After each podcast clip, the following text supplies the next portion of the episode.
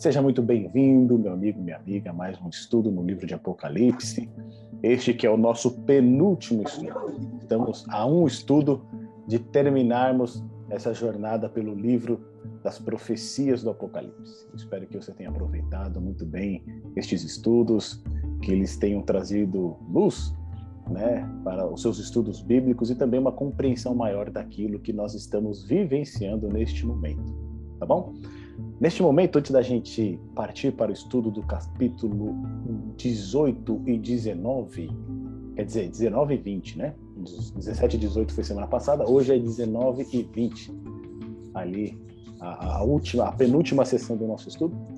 Eu gostaria de convidar você para uma palavra de oração. Vamos fechar os nossos olhos e orar ao nosso Deus. Santo e bendito Deus, queremos te agradecer, Pai, pelo privilégio de estudarmos esse livro das profecias, Quero te agradecer a companhia de todos os nossos amigos que têm participado até aqui, aqueles que têm disposto o teu tempo para poder assistir a estes estudos, participar também aqui conosco. Que o Senhor esteja abençoando eles ricamente, porque a tua palavra diz, principalmente com relação ao livro do Apocalipse, que existe uma bênção para aqueles que guardam as palavras dessa profecia. Que o Senhor esteja iluminando o nosso estudo, que o Senhor venha nos abençoar neste momento mais uma vez com a tua presença, com a tua palavra. Em nome do Senhor Jesus. Amém.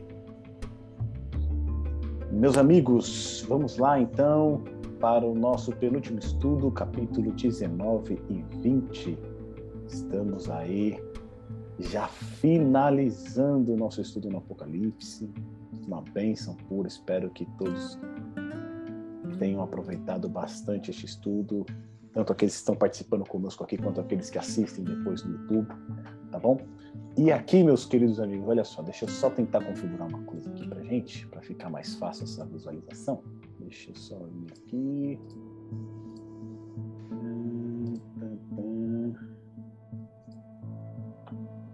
É, não é esse que eu queria não, mas tá bom.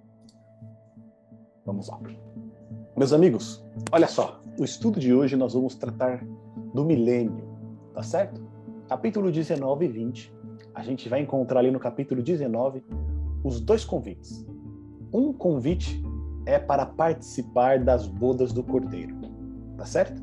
E o outro convite é para a ceia do grande Deus, né? Ali é onde todas as aves são convidadas para essa ceia do grande Deus. E entre esses dois convites, nós temos ali a figura de Cristo, o grande vencedor tá bom? Na segunda parte do nosso estudo, quando a gente tratar a respeito do milênio, é o milênio e a destruição de Satanás, nós vamos ver ali a prisão de Satanás na Terra durante esses mil anos e, por último, né, a sua última tentativa de sedução das nações e, por fim, a sua destruição. Tá bom? Então, assim, eu não sei você, depois a gente pode até. Acho que eu vou até abrir esse espaço aqui agora para a gente, no, é, as descobertas que a gente fez nesses dois capítulos.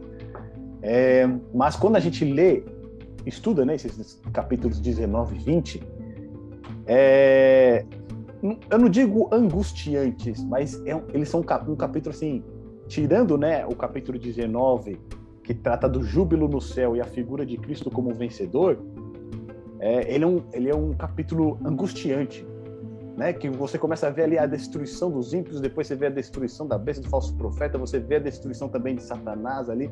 Então, assim, é algo pesado, né? A gente vê assim, por mais que a gente tenha o júbilo e a vitória de Cristo e isso excede qualquer outro tipo de sentimento, mas você vê ali que é algo assim, vamos dizer, é... triste, né? Não tem outra palavra, é triste, né? Porque você vê uma destruição ali completa. Por um lado, ele é triste porque é a destruição completa é, daqueles dos rebeldes, né? Mas por outro lado também é, existe um alívio, né? Ao mesmo tempo, ao mesmo tempo que ele é triste, ele é confortante, né? Porque a gente vê que ali todo mal vai acabar de uma vez por todas, tá bom? Então, se vocês quiserem fazer algum comentário a respeito desses capítulos que vocês queiram fazer agora, fiquem à vontade, por favor, se vocês quiserem compartilhar algo que vocês acharam de interessante nesse estudo. Senão, a gente segue aqui e aí no final a gente traz aí o nosso apanhado, tá bom? Podemos seguir? Então vamos lá. Então aqui no capítulo 19 a gente tem essa figura né, emblemática de Cristo, né, assentado ali no cavalo branco, junto com ele as hostes do céu. e eles vêm como vitoriosos. Né? Cristo ali ele surge como grande vencedor desse conflito que já se estende aí por milênios, né? A grande controvérsia entre Cristo e Satanás. E Cristo aqui no capítulo 19 ele é apresentado como grande vencedor. Deus seja louvado por isso. Nós vemos também no capítulo 19 que existe ali, né, é, antes do juízo dos ímpios, uma última tentativa deles de se rebelarem contra o povo de Deus. Tá certo? O que revela ali que realmente, né, a decisão que Deus tomou, ela é justa, né? Porque nem mesmo depois eles serem, né, é, ser dado novamente a vida para eles, para que eles recebam o juízo, eles se arrependem, né? Eles continuam em rebelião, eles continuam querendo é, tomar ali aquilo que pertence a Deus. E por fim a gente vê a destruição de Satanás, uma destruição completa no lago de fogo, né? O inferno. O inferno é o lago de fogo aqui. E a gente vai compreender um pouquinho mais a respeito disso. Então aqui, meus amigos, olha só, a gente está justamente nessa penúltima parte ó, da porção escatológica, tá certo? O milênio. E o interessante é que desse milênio aqui, é a, a parte a paralela, né, a, a seção paralela a ele, é, são os sete selos, tá certo? Lá nos sete selos, o que a gente tinha? A gente tinha Cristo protegendo o seu povo afligido, tá certo? A gente tinha ali na abertura dos selos, a gente vê ali a questão é, do, da igreja, né, como um todo, ela indo, caindo em apostasia, a gente vai ver depois é, os mártires debaixo do altar, mas mesmo assim a gente percebe ali a proteção de Cristo sobre o seu povo. E aqui, quando a gente trata do milênio, a gente vê finalmente Cristo como grande vencedor, ele entronizando o seu povo. Tá certo? Aquele povo que foi perseguido, que recebeu a proteção de Deus, que clamava ali pela vingança, agora ele é o quê? Ele é entronizado, tá certo? Esse povo ele recebe ali junto com Cristo a, a, a bênção né, de estar nesse reino eterno, eles se assentam junto com Cristo também no, seus, no seu trono aquela que era uma das promessas às sete igrejas. Tá bom? E avançando mais um pouquinho, olha lá, a gente está né, no, no penúltima etapa aqui, a porção escatológica que trata justamente do milênio. Né? O milênio que começa após a queda de Babilônia e após também as sete pragas. Tá bom?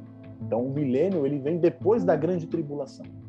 Depois da grande perseguição, depois né, da marca da besta, é que vem o milênio. Ele vem, ele vem também depois das pragas. Depois que as pragas caem, é que vem o milênio. Tá certo? A gente vai falar um pouquinho também a respeito do milênio um pouquinho mais adiante. Então, olha que coisa interessante. A gente comentou aqui que a gente tem duas ceias, tá certo? Duas, é, dois banquetes aqui no capítulo 19. Nós temos as, as bodas do cordeiro, onde na realidade aqui é um convite, tá certo? As bodas do cordeiro ela vai ocorrer no capítulo 21, 22. Né? Então, aqui no capítulo 19, o que, a gente tem? O convite para a boda do cordeiro. Tá certo? A gente tem ali todo o regozijo no céu e o convite para participar dessas bodas. E por último, no final do capítulo 19, a gente tem a grande ceia do, a grande ceia do Senhor Deus, né? Onde ali os ímpios, né, aqueles que foram mortos pela ocasião da vinda do Senhor Jesus, agora eles vão servir de alimento para as aves do céu, para todos esses animais de rapina. E entre essas duas é, grandes ceias, né, essas, esses dois grandes banquetes, o que, que a gente tem? A vitória de Cristo, tá certo? O que revela a causa maior dessas duas grandes ceias. Então, as bodas do Cordeiro, elas só podem ser celebradas por conta da vitória de Cristo. E a grande ceia que é realizada pelas aves dos céus com as carnes dos ímpios que morreram por ocasião da volta do Senhor Jesus, também só é realizada por conta da vitória de Cristo. Tá certo? Então, a vitória de Cristo, Cristo como grande vencedor, é o tema central aqui no capítulo 19 de Apocalipse. A gente vai estudar ele um pouquinho mais profundamente.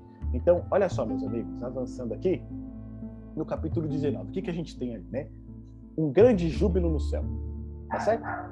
O João diz lá: depois dessas coisas ouvi no céu uma como grande voz de numerosa multidão dizendo o quê? Aleluia. E esse aleluia ele vai se repetir por algumas vezes aqui no início do capítulo 19. Ó. Uma, duas, três, quatro vezes é entoado, né? Esse canto de aleluia aqui por todos os santos. A salvação e a glória e o poder são do nosso Deus.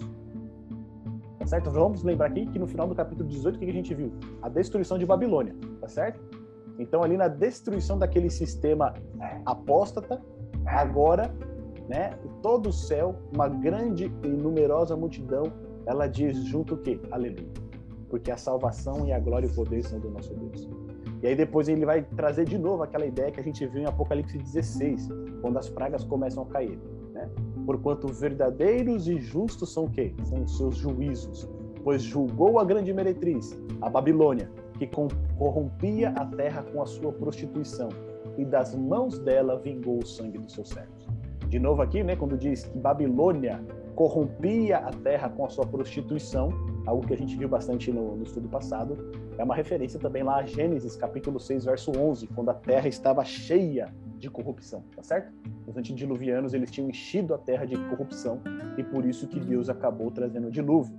Aqui, Babilônia, ela enche a terra de, de corrupção e prostituição e por conta disso, Deus traz a destruição. E, e no verso 3, segunda vez disseram aleluia, e a sua fumaça sobe pelos séculos dos séculos. E aí, de novo, a gente tem essa menção dos séculos dos séculos que a gente viu lá em Apocalipse 14, tá certo? Com relação à destruição é, daqueles que recebem a marca da besta e recebem a ira de Deus. Só pra gente, eu não lembro se na ocasião a gente acabou lendo o verso de Isaías, que falava lá da destruição de Edom. A gente leu esse versinho, Pedro? A gente leu? Isaías 34, yes. verso de 8 a 10, fala da destruição de Edom e fala que ali eles iriam queimar, né?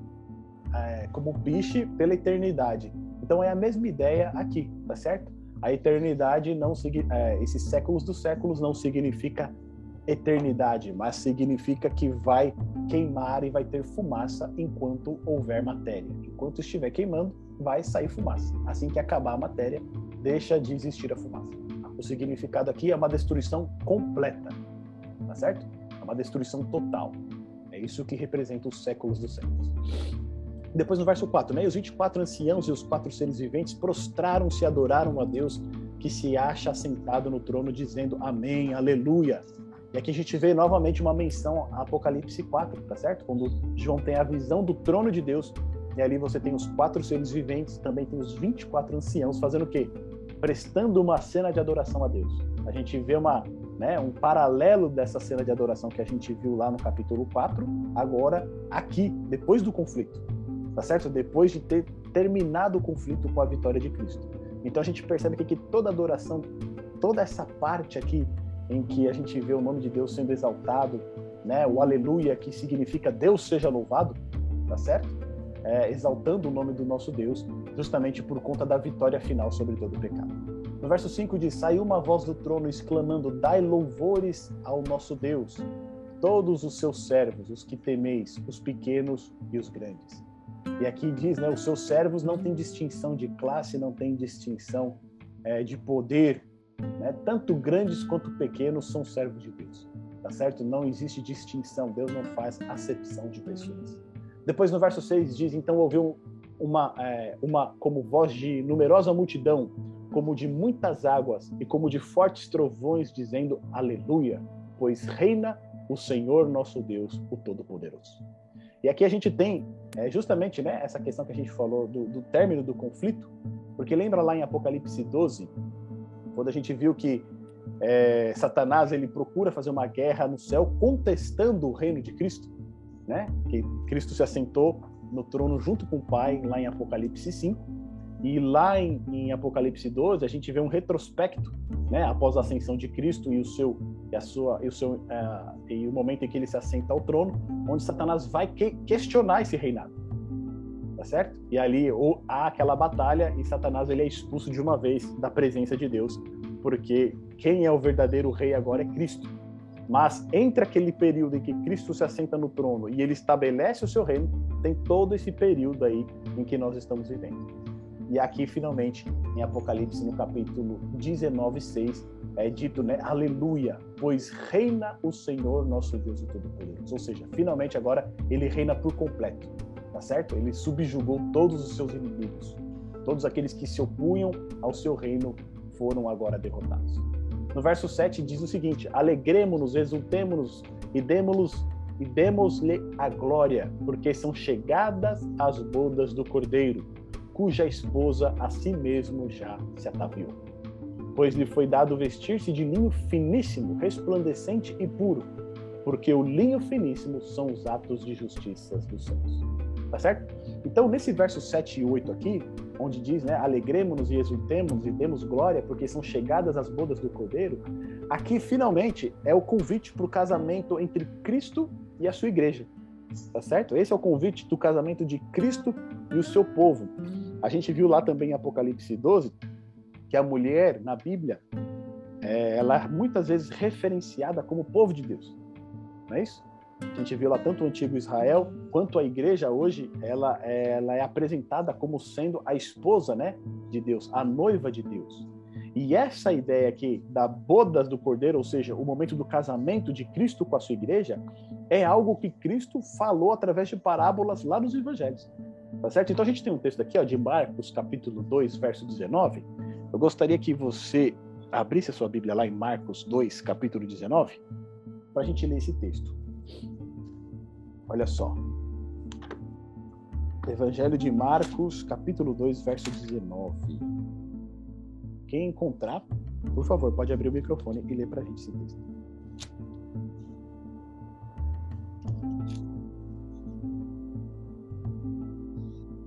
Respondeu-lhes Jesus: Podem, porventura, jejuar convidados para o casamento enquanto o noivo está com eles?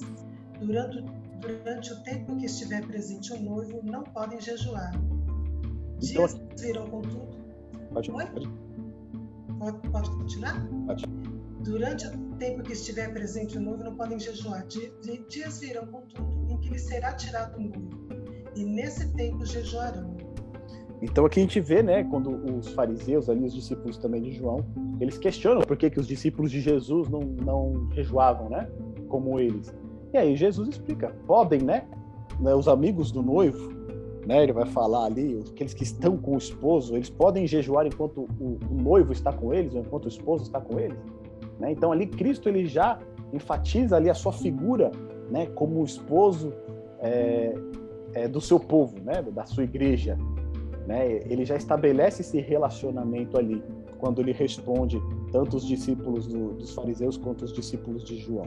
E aí ele fala, né? Mas haverá haverá um momento em que será tirado o noivo, então eles vão jejuar, tá certo? Então o próprio Cristo já se identificava ali como noivo e os seus discípulos e, e o seu povo como a igreja. E lá em Mateus no capítulo 28, 22, nos versos de 1 a 14, Cristo ali ele conta a parábola da, da boda, tá certo? Do, do, casamento ali que ocorre. Então, nessa parábola lá do, de Mateus capítulo 22, verso de 1 a 14, eles também já está fazendo uma referência a essas bodas que vão ocorrer depois que na sua segunda vinda, tá certo? Quando ali todo o mal for subjugado. É, lá em 2 Coríntios, capítulo é, 11 e verso 2, a gente também tem essa referência da igreja como a noiva do cordeiro. Olha só, 2 Coríntios capítulo 11, verso 2. Vamos dar uma olhadinha lá? Segunda Epístola aos Coríntios, capítulo 11, verso 2. Quem encontrou, por favor, pode ler para gente.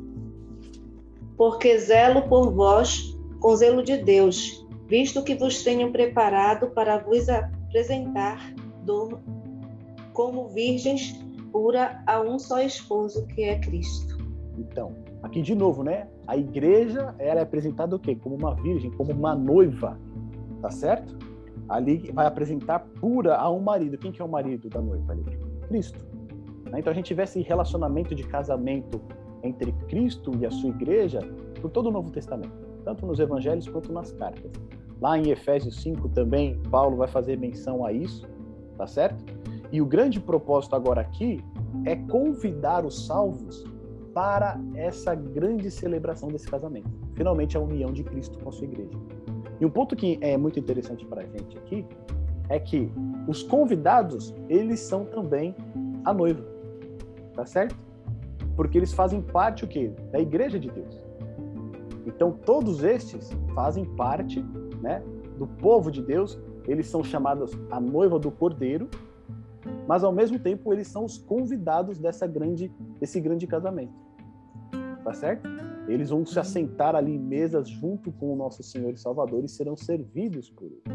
Então, essa ideia que é apresentada aqui para gente, né, desse casamento, é, é, algo que já vem né, do Novo Testamento, já vem carregado ali, tanto nos Evangelhos quanto nas cartas.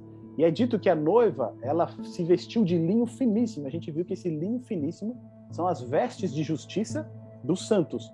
Mas essa veste de justiça, ela é concedida por Cristo, tá certo? Porque lá em Apocalipse 3, quando a gente vê né, a mensagem para a igreja de Laodiceia, Cristo recomenda comprar as vestes de quem? Dele. Tá certo? Então, é o próprio noivo que concede as roupas para a noiva, ele que dá as vestes de linho finíssimo para a noiva. E uma coisa muito interessante para a gente, que é uma linguagem que a gente encontra né, do casamento hebreu, a gente já falou um pouquinho a respeito dele, acho que naquele estudo introdutório né, sobre a volta de Jesus, mas é algo que está lá em João 14. Tá certo? Lá em João capítulo 14, nos versos de 1 a 3. Então vamos ler esse texto novamente, só para a gente relembrar aqui. João 14, versos de 1 a 3. Cristo, ele vai falar a respeito, né, da sua ida né, à casa do pai e depois do seu retorno, justamente com a ideia de um casamento é, judeu, né, um, um, casamento hebraico da antiguidade. Quem encontrou, por favor, pode ler para gente. João 14, verso de 1 a 3.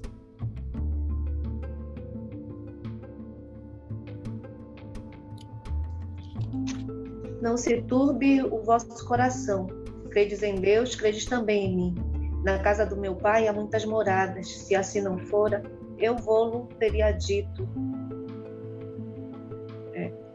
Pois vou preparar-vos lugar. E quando eu for e vos preparar lugar, voltarei e vos receberei para mim mesmo, porque onde eu estou, estejais vós também. Obrigado, El. Então aqui a gente vê essas palavras de Cristo, né, é, muito é, diretamente ligadas com o casamento antigo, tá certo? No casamento antigo, o noivo, quando ele desposava a noiva, quando ele né, é, pedia ela em noivado ali, eles já tinham um compromisso. Então, a partir daquele momento, o noivo ele saía, ele voltava para a casa do seu pai. Ali, ele iria preparar a casa para onde ele iria receber a sua noiva. Ele ia cuidar de tudo, né? Ele iria trabalhar, gerar todas as condições para poder manter a sua esposa. E quando ele estivesse já com tudo pronto, então ele retornava até a casa do pai da noiva e ali ele desposava ela, tá certo? E levava ela para a casa do seu pai, onde ali ocorria as bodas. Então, nessa linguagem de João 14 que nós encontramos, nós vemos aqui a mesma coisa, tá bom? Ele, isso que coisa maravilhosa que a gente tem aqui. Cristo ele foi preparar esse lugar ele preparou, e aqui no final do capítulo 19, o que, que nós vemos? Ele retornando para desposar a sua noiva, que é o que?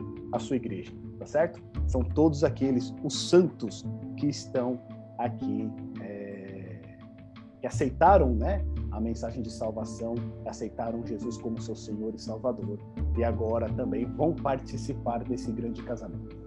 Então, depois no verso 9 é dito o seguinte, ó: Então me falou o anjo, escreve: Bem-aventurados aqueles que são chamados à ceia das bodas do Cordeiro. E acrescentou: São estas as verdadeiras palavras de Deus. Tá certo? Então, essa palavra é verdadeira. É abençoado, feliz é aquele que é chamado para participar de qual ceia? A ceia do Cordeiro. Porque ali ele vai estar junto dos salvos, ele estará junto do nosso Senhor e Salvador para sempre. No verso 10 é dito o seguinte: prostrei-me ante aos seus pés para adorá-lo. Ele, porém, me disse: Vê, não faças isso, sou conservo teu e dos teus irmãos, que mantém o testemunho de Jesus. Adora a Deus, pois o testemunho de Jesus é o espírito de profecia. E aqui é um ponto interessante, porque quando João ele tem essa visão, né, da salvação, do convite para as bodas do Cordeiro, e ele vê o quão maravilhoso tudo isso é, o que que ele faz? ele fica tão extasiado que ele se prostra diante do anjo, tá certo? Para adorar o anjo. Só que o anjo fala o quê? Não faça isso, né? É como se ele impedisse ele João de se ajoelhar, não faça isso. Porque eu sou o quê? Sou conservo. Tá certo? Teu e quem? Dos teus irmãos. Quem são esses irmãos? Aqueles que mantêm o testemunho de Jesus. Então ele fala o seguinte: adora o quê? A Deus. Tá certo? E aqui a gente vê algo importante, né? Um anjo santo puro que nunca conheceu o pecado, ele recusa a adoração. Quando alguém né, quer se ajoelhar diante dele, que ele fala: Não, para com isso, não faça isso, por favor. Eu sou conservo seu, né? eu sou o servo do mesmo Deus que você também serve. Por favor, não faça isso. Adora o quê? A Deus. Isso é algo que a gente vê lá também em Mateus 4, né?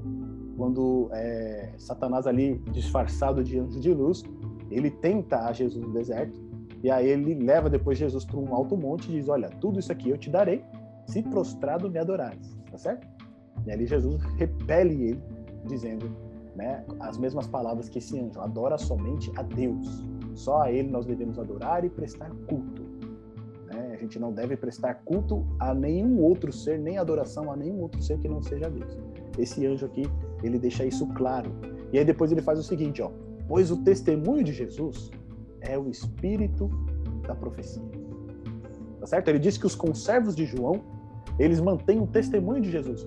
E a gente viu lá em Apocalipse 12 que você lembra que o dragão ele foi perseguir a mulher, os descendentes dela, né? Que são aqueles que guardam os mandamentos de Deus e têm o quê?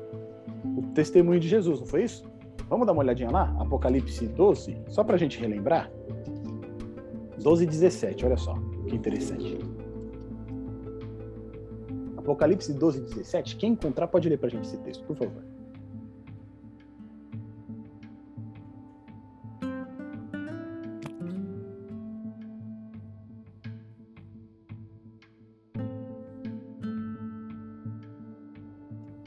Virou-se o dragão contra a mulher e foi pelejar com o restante de sua descendência os que guardam os mandamentos de Deus e têm o testemunho de Jesus, e se pôs em pé sobre a areia do mar. Então, olha só, o dragão, ele vai fazer guerra contra os descendentes da mulher, aqueles que fazem o quê? Guardam os mandamentos de Deus e têm o testemunho de Jesus, tá certo?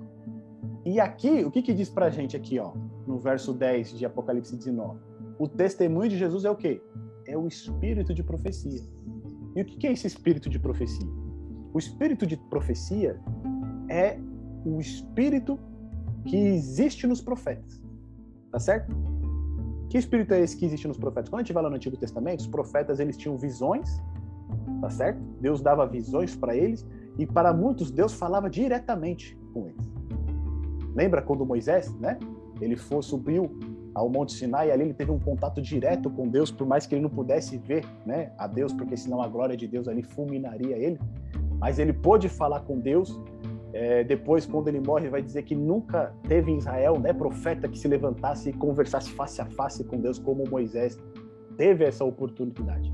Então a gente vê ali que os profetas do Antigo Testamento, eles ou recebiam mensagens diretas de Deus, eles tinham visões, tá certo? E por muitas vezes Deus falava através deles. Né? A palavra profeta significa o boca de Deus, ou seja, Deus fala e o profeta fala para o povo. Então, aqui em Apocalipse é dito que o testemunho de Jesus é o espírito de profecia, ou seja, é esse mesmo dom que havia lá no Antigo Testamento com os profetas, que também foi concedido aos apóstolos, porque eles também tiveram visões também e falaram da parte de Deus. E aqui diz que o povo de Deus, ele também teria nos últimos dias o quê? o espírito de profecia, tá certo? O que revela que nos últimos dias teria um profeta no meio do povo de Deus que levantaria e teria esse dom profético, esse testemunho de Jesus. Tá certo? O testemunho de Jesus aqui é testemunhar do caráter de Jesus, mas também é o dom de profecia, tá certo? Seja ele através de visões, seja através de Deus mandar alguém falar a sua palavra para o seu povo. Então aqui o, o anjo ele explica, né, para João que ele é um conservo dele e ele também é um conservo dos irmãos de João, que são aqueles que têm o testemunho de Jesus, que são aqueles que mantêm o quê? O espírito de profecia. O próprio João aqui, ele ele demonstra ter esse espírito de profecia, porque ele tem visões, tá certo? Ele ouve o próprio Deus falar e ele revela isso através do livro de Apocalipse. Aqui nos é dado também que o povo de Deus nos últimos dias também teria um profeta nesses mesmos moldes, tendo visões e recebendo também revelações diretas de Deus. tá bom? Então aqui a gente viu essa primeira parte, onde a gente tem um júbilo no céu e o convite para participar das bodas do Cordeiro. Depois dos versos 11 a 16, a gente vai ter a figura emblemática ali de Cristo, o grande vencedor. E aí no verso 11 é dito: Vi o céu aberto e eis um cavalo branco, e o seu cavaleiro se chama Fiel e Verdadeiro, e julga e peleja com justiça. Os seus olhos são chama de fogo, na sua cabeça há muitos diademas, tem um nome escrito que ninguém conhece senão ele mesmo. Este está vestido com um manto tinto de sangue e o seu nome se chama o Verbo de Deus. E seguiam-nos o exército que há no céu, montando cavalos brancos com vestiduras de linho finíssimo, branco e puro. E sai da sua boca uma espada afiada, para com ela ferir as nações. E ele mesmo as regerá com cetro de ferro, e pessoalmente pisa o lagar do vinho do furor da ira do Deus Todo-Poderoso. Tem no seu manto e na sua coxa um nome escrito: Rei dos Reis e Senhor dos Senhores. Então, aqui, nessa descrição toda que João dá, é a resposta que a gente te, que teve lá em Apocalipse 13, quando perguntaram, né, quem é semelhante à besta e quem é que pode guerrear contra ela? Tá certo? Essa é a resposta. A resposta vem agora. Quem que é? O Rei dos Reis e Senhor dos Senhores. Jesus Cristo, ele é o grande vencedor. Tá certo? E aqui a gente tem uma série de imagens dele lá do capítulo 1 que a gente viu, né? A, a, da sua boca saiu uma espada afiada, a gente viu que era a palavra de Deus. A gente vê também os olhos como chamas de fogo, tá certo? Aqueles olhos que perscrutam tudo. Né? Ele olha e ele consegue discernir tudo o que está acontecendo. E é por isso que ele julga e também luta com justiça. Né? Ele é o único que pode julgar com justiça e também pode guerrear contra a maldade, porque ele sabe de todas as coisas. É dito aqui também que ele tem na sua cabeça uma coroa, né? muitos diademas, e aqui revela por que, que ele é o rei dos reis. Tá certo? A gente viu lá que em Apocalipse 12, é, o dragão ele tinha, né? Sete cabeças e nas suas cabeças dez diademas ali, querendo dizer que ele tinha autoridade de rei, ele tinha autoridade de reinar. Mas aqui, quando a gente vê a figura de Cristo, ele não tem dez, ele tem muitos diademas, tá certo? Ou seja, ele tem o direito e ele tem a autoridade para poder reinar. Ele é o rei dos reis e senhor dos senhores. No verso 13, quando diz aqui para nós que ele tem o seu manto tinto de sangue, né? por que, que o seu manto ele está ali respingado com sangue, a gente extrai essa imagem é, lá de Isaías capítulo 63, dos versos 1 a 6, onde ele próprio pisa o lagar, tá certo? Vamos dar uma olhadinha nesse texto? Isaías capítulo 63, versos de 1 a 6.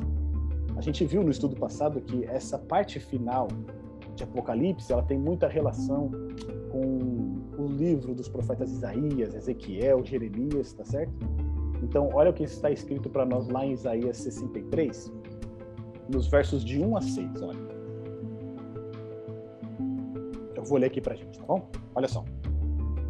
Quem é este que vem de Edom, de Bosra, com vestes tintas, este que é glorioso em sua vestidura, que marcha com a sua grande força? Eu, que falo em justiça, poderoso para salvar porque está vermelha a tua vestidura e as tuas roupas como as daquele que pisa no lagar? Eu sozinho pisei no lagar, e dos povos ninguém houve comigo, e os pisei na minha ira, e os esmaguei no meu furor, e o seu sangue salpicou as minhas vestes, e manchei toda a minha vestidura. Porque o dia da vingança estava no meu coração, e o ano dos meus remidos é chegado. E olhei, e não havia quem me ajudasse e admitirei-me de não haver quem me sustivesse. Por isso meu braço me trouxe a salvação e o meu furor me susteve. E atropelei os povos na minha ira, e os embriaguei no meu furor, e a sua força derrubei por terra. Tá certo? Então aqui a gente vê Deus, né, vingando o seu povo. Essa é a mesma imagem que a gente tem aqui de Jesus Cristo como vencedor. Ele está vestido com um manto e ali você ele tem também né, as marcas de sangue no seu corpo. Por quê? Porque ele pisou o lagar da ira de Deus. Este lagar da ira de Deus é aquele mesmo lagar que a gente viu lá em Apocalipse 14, tá certo? Quando a gente tem ali duas colheitas, né? A colheita dos salvos e aquela colheita dos ímpios para destruição que são lançados no lagar. O próprio Cristo, ele vai pisar este lagar. E é por isso que ele tem a sua roupa manchada com sangue. E aí depois é dito o seguinte no verso 15: Sai da sua boca uma espada afiada, para com ela ferir as nações. E de novo repete, né? E ele mesmo as regerá com cetro de ferro e pessoalmente pisa o lagar do vinho do furor da ira do Deus poderoso. Essa ideia aqui, irmãos, do capítulo do verso 15, representa que na vinda do Senhor Jesus, tá certo? Na sua vinda, os ímpios eles serão o quê? Mortos. Tá certo? Sai da sua boca uma espada afiada para com ela ferir as nações. É uma ideia que tem lá em Isaías capítulo 11, verso 4. A gente está em Isaías aqui, né? Vamos voltar um pouquinho? Isaías 11, no verso 4, ele fala a respeito disso para gente, dessa destruição que ocorrerá por ocasião da segunda vinda de Jesus. Olha só, Isaías verso, capítulo 11, verso 4. Quem pode ler para a gente, por favor? Mas julgará os fracos com equidade, fará justiça aos pobres da terra, ferirá o homem impetuoso com a sentença de sua boca, e com o sopro dos seus lábios fará morrer o ímpio. Tá certo? Então aqui a gente viu, né? Com o sopro da sua boca, né? Ali no verso 15 está dito o quê? Sai da sua boca uma espada afiada, tá certo? A palavra de Deus. Então, na sua vinda, o que que acontece? Os ímpios, eles vão perecer. É aquilo também que está em 2 Tessalonicenses, capítulo 2, verso 8, que fala que o Senhor, por ocasião da sua vinda, com o sopro da sua boca, ele vai matar o quê? O iníquo. Tá certo? Então, os ímpios, na vinda do Senhor Jesus, o que vai acontecer? Eles vão morrer. A gente viu que no sexto selo, né? É, na abertura do sexto selo, o que, que acontece? Uma grande comoção na terra, um grande terremoto, e os próprios ímpios eles pedem para que as montanhas, os montes caiam em cima deles para escondê-los, né? Daquele que vem e daquele que se assenta, né, ao trono, né, do Cordeiro e de Deus. Eles mesmos querem se esconder da face de Deus, porque eles sabem que o juízo deles chegou. Tá certo? Então, na vinda do Senhor Jesus, os ímpios eles serão mortos. É isso que está revelando aqui para nós. E depois diz né, que no seu manto e na sua coxa o nome escrito é o quê? Rei dos reis e Senhor dos senhores. Tá certo? Ele tem autoridade, ele tem toda é, o poder para reinar. Ele é o grande vencedor. Aqui a gente vê Cristo como o grande né, vencedor que ele sempre foi. E aqui a gente vê a manifestação real né, do seu reino sendo estabelecido. Tá bom? Avançando agora, dos versos 19 a 21, a gente vê uma destruição completa. Tá certo? A gente vê o convite para a ceia do cordeiro, das bodas do cordeiro. Depois a gente tem a figura de Cristo vencedor, retornando à terra para levar o seu povo. E agora a gente vê dos versos 17 a 21 o que, que acontece com os ímpios. E olha só. Então vi um anjo posto em pé no sol e clamou com grande voz, falando a todas as aves que voam pelo meio do céu: Vinde, reuni-vos para a grande ceia de Deus, para que comais carnes de reis, carnes de comandantes, carne de poderosos, carne de cavalos e seus cavaleiros, carne de todos, quer livres, quer escravos, tantos pequenos como grandes. E aqui a gente vê que entre os ímpios, meus amigos, vai ter toda a sorte de pessoa tá certo? Você vai ter ricos, você vai ter pobres, você vai ter homens poderosos de influência, você vai ter aqueles também que não, né, não, é, não tem nada, você vai ter grandes, vai ter pequenos, vai ter toda sorte de pessoas no meio dos ímpios, tá certo? E estes recusaram o convite da salvação. Estes, né, taparam os ouvidos para aquelas três mensagens angélicas que nós vimos em Apocalipse 14 receberam a marca da besta e agora eles estão condenados. E quando a Bíblia traz para nós aqui, né, que vai, as aves vão comer a carne dessas pessoas, isso vem uma figura lá de Deuteronômio capítulo 28, verso 26, onde quando a pessoa ela era morta e as aves comiam suas carnes, é porque o corpo não foi enterrado, tá certo? Ou seja, é um completo descaso, né? Aquela pessoa ali, a, a morte dela é uma morte em humilhação né? Não foi nem enterrado nem foi queimado, ele foi deixado ao ar livre e ali as aves comeram. Então, todos os ímpios, todos aqueles que não aceitarem o convite da salvação, receberem a marca da besta e permanecerem em rebelião, o que, que vai acontecer? A morte deles vai ser uma morte indigna, tá certo? Porque eles morrem pela ocasião da volta do Senhor Jesus. E ali agora os seus corpos ficam, né, a céu aberto, é, sendo o alimento dessas aves. É por isso que esse anjo chama essas aves todas para a grande ceia de Deus. Tá certo? Essa figura também é lá de 1 Samuel, é 1 Samuel, capítulo 17, verso 44, quando Golias fala que ele vai dar o corpo de Davi para que as aves do céu comam, tá certo? E essa figura também, ela é extraída lá de Ezequiel, no capítulo 39, dos versos 17 a 21, quando fala ali de Gog e Magog. Vamos dar uma olhada nesse texto, porque lá no capítulo 20 a gente também vai falar de Gog e Magog, tá bom? Então, Ezequiel, se a gente está em, se vocês estão ainda em Isaías, vamos um pouquinho para frente só. Ezequiel 39, olha só. Dos versos 17 a 21, a gente vê a mesma linguagem aqui. Olha lá, quem encontrou pode ler para a gente, por favor.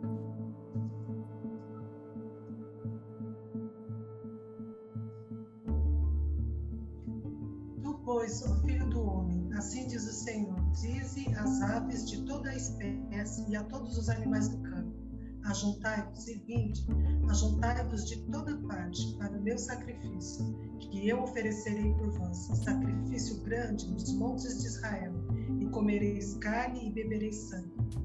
Comereis a carne dos poderosos e bebereis o sangue dos príncipes da terra, dos carneiros, dos cordeiros, dos bodes, dos novilhos, todos engordados em vazão do meu sacrifício que oferecerei por vós, comereis a gordura e vos fartareis, bebereis o sangue até vos embriagares.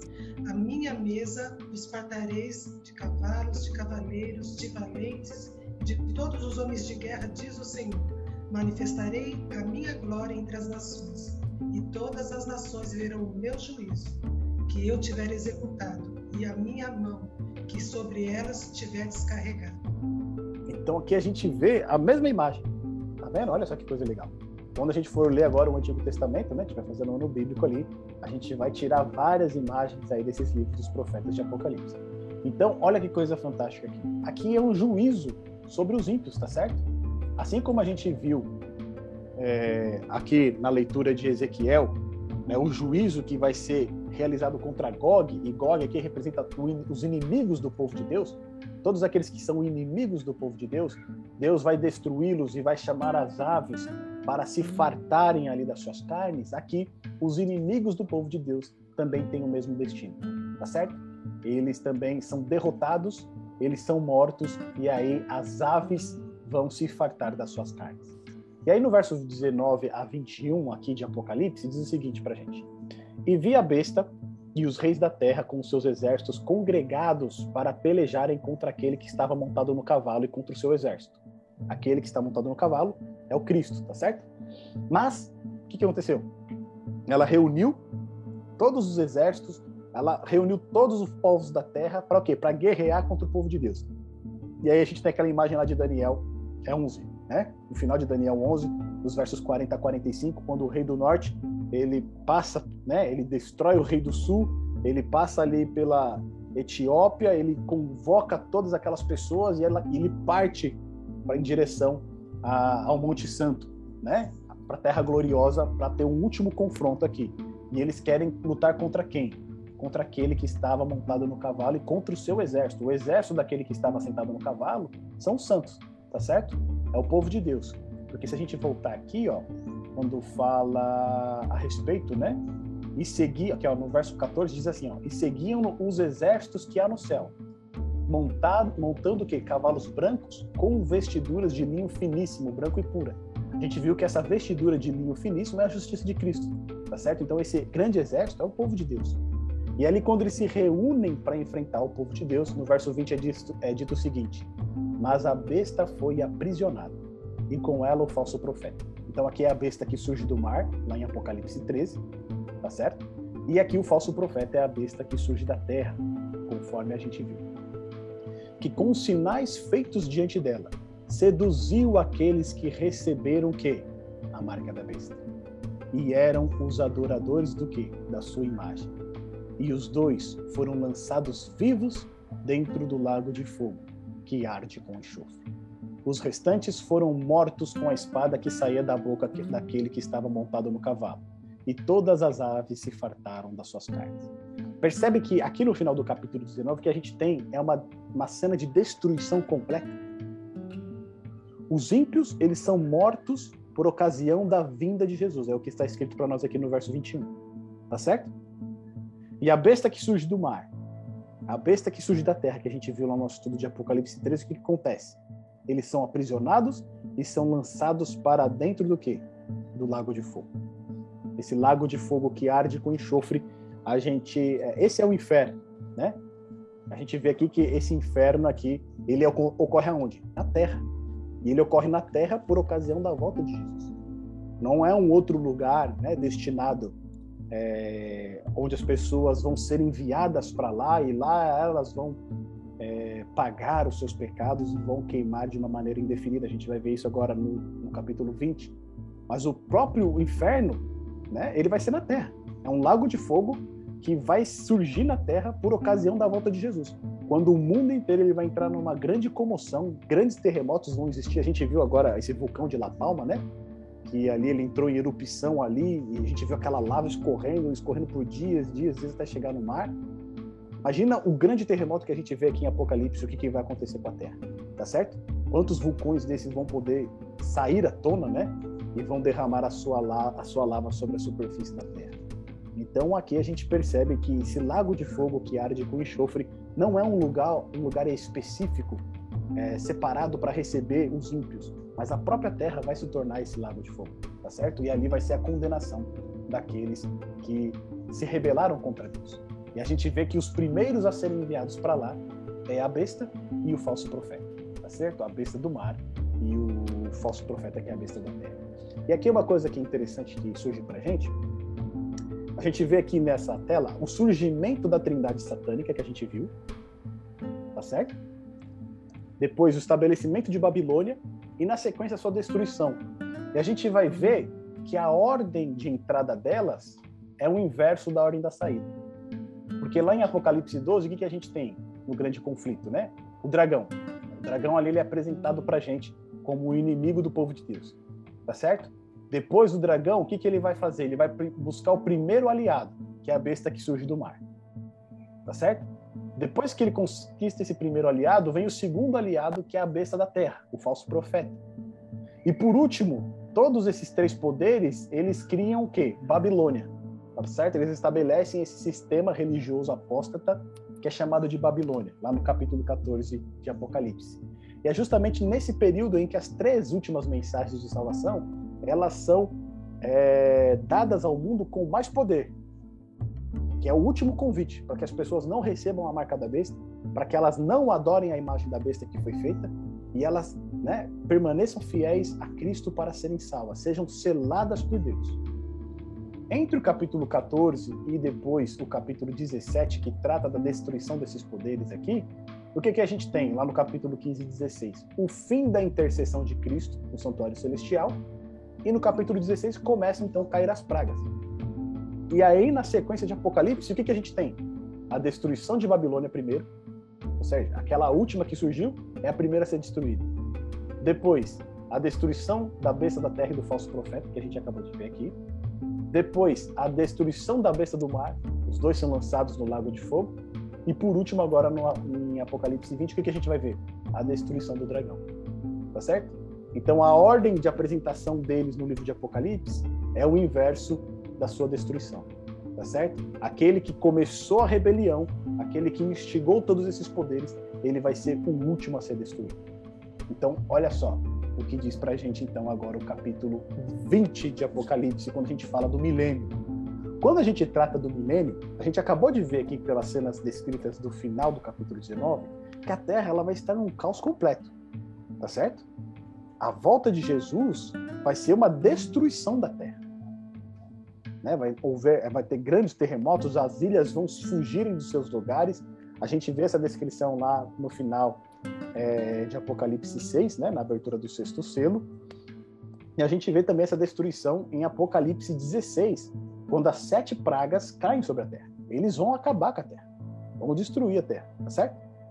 Portanto, a cena que nós temos da terra durante o milênio é uma cena de desolação completa porque os mortos, né, né, a sua carne foi, foram comidas pelas aves dos céus. Depois, quando não tiver mais comida, essas aves também vão morrer. Ou seja, a Terra ela vai estar destruída completamente e não vai ter mais o quê? Vida. Tá certo? Nenhum ser vivente, nenhum ser humano vai estar vivo aqui na Terra. A não ser, os únicos seres que vão estar vivos aqui nesse período serão Satanás e seus anjos. E olha só que coisa interessante, né? Quando a gente fala do milênio, a gente tem alguns conceitos a respeito do milênio. A gente tem o pós-milenismo ou pós-milenarismo, que é qual que é essa ideia? É a escola teológica, escatológica que defende que Jesus Cristo ele virá pela segunda vez quando o milênio acabar. Tá certo?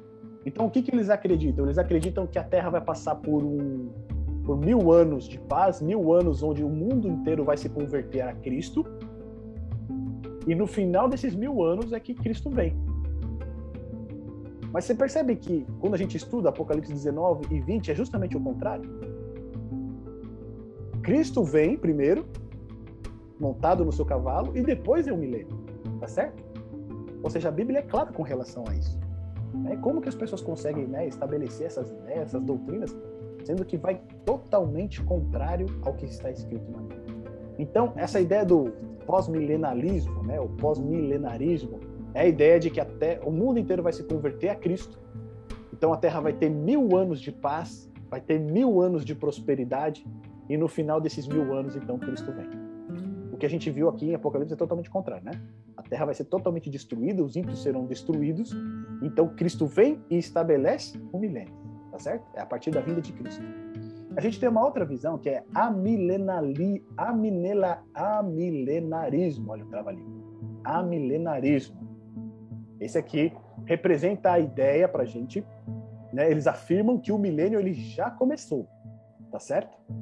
Ele já começou e ele corresponde à atual era da igreja. Então, quando Cristo morreu no Calvário, a igreja foi estabelecida, já começou esse milênio. O amilenarismo sustenta que, apesar do reinado de Cristo durante o milênio seja de natureza espiritual, ou seja, é algo espiritual, não é algo visível, não é algo literal, no final da era da igreja, Cristo retornará no julgamento final e estabelecerá um reino permanente no novo céu e na nova terra. Tá? Então, essa visão aqui, a milenarista, ela crê que esses mil anos são é, espirituais, tá certo? Não são é, literais como, são como é apresentado aqui no Apocalipse, e que ele já começou com a, a, a vitória de Cristo lá na cruz, tá certo? Quando a igreja foi estabelecida é, ali já começou esse, esse milênio. E aí nós temos uma outra visão que é o pós-milenarismo, tá certo? E essa, essa, essa é, é o pré-milenarismo, desculpa, pré-milenarismo. E qual que é essa ideia? É a ideia que a gente acompanha aqui no livro de Apocalipse. Né? Nós cremos que a vinda de Jesus ela irá ocorrer antes do milênio, tá certo? Então, Jesus retorna antes do milênio começar. A vinda de Jesus estabelece o início do milênio. É isso que a gente acompanha quando a gente estuda Apocalipse 19 e 20. A gente não vê. Quando a gente estuda o livro de Apocalipse, vamos pegar do capítulo 14 em diante, né, onde a gente tem um grande conflito ali, não tem nada ali que vai dizer que todo mundo vai se converter a Deus. Tá certo? É justamente o contrário. O que a gente vê é o mundo em rebelião contra Deus. Principalmente se a gente tomar a queda de Babilônia né, lá nos capítulos 17 e 18, tá certo? É o mundo inteiro lutando contra Deus e por fim, quando Cristo né, retornar, ele acaba com essa, com essa batalha e aí sim ele estabelece o milênio.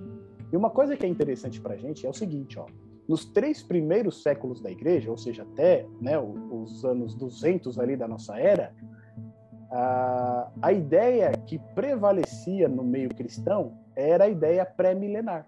Ou seja, durante esses né, três primeiros séculos da igreja, todos os cristãos eles criam dessa mesma maneira, que Cristo viria antes do milênio começar, tá certo?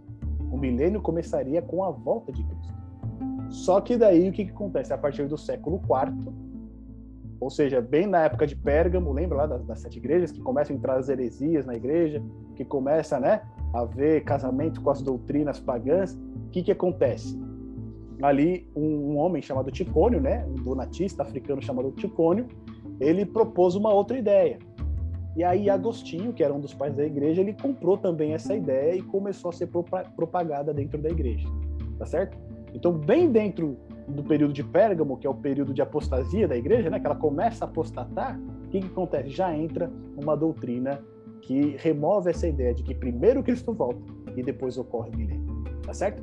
E aí depois, olha que coisa interessante, é, quando a gente fala do pré, né, pré-milenismo, né, Cristo volta primeiro e depois ocorre o milênio, lá no século XIX, Darby, que foi um teólogo anglicano, ele então sugeriu, dentro do sistema né, é, pré-milenista, é, a, a, visão dispensacionalista, tá certo?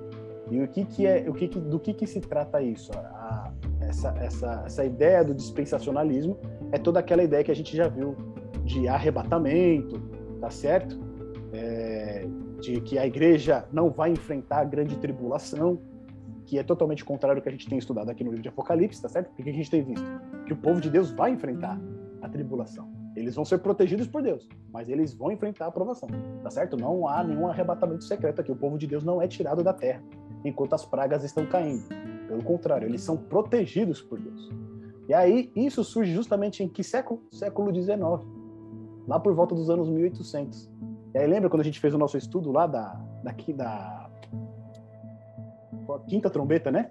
Quando começam a surgir ali aquelas todos aqueles enredos de Satanás com relação ao espiritismo e etc, é justamente nesse mesmo século que surge essa essa ideia dispensacionalista de arrebatamento, de que a igreja é, não irá enfrentar a grande tribulação. É interessante isso, né? Porque essa doutrina do milênio ela é distorcida em dois pontos chaves da história. Lá na, na igreja de Pérgamo, né, no século 3, quando as, as heresias começam a invadir a igreja e também justamente quando nós estamos caminhando para o ponto do fim, tá certo? Onde ali as três mensagens começam a ganhar um volume maior, começam a entrar essas heresias aqui. Então, dito isto, meus amigos, o que a gente vê aqui a respeito do milênio é que ele ocorre após a segunda vinda de Jesus.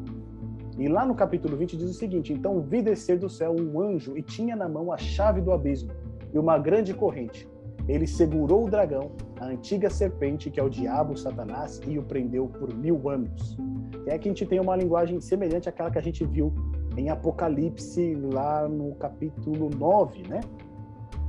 Quando a gente vê é, um anjo caindo do céu e ele tem a chave do abismo, tá certo? Só que a gente viu que lá, esse anjo que cai do céu com a chave do abismo, ele é o próprio diabo, tá certo? E ali ele abre o abismo que é aquele local onde os demônios né, estão confinados e eles se espalham pela terra para trazer aí toda a sorte de malignidade sobre os homens, aqueles que não foram selados por Deus.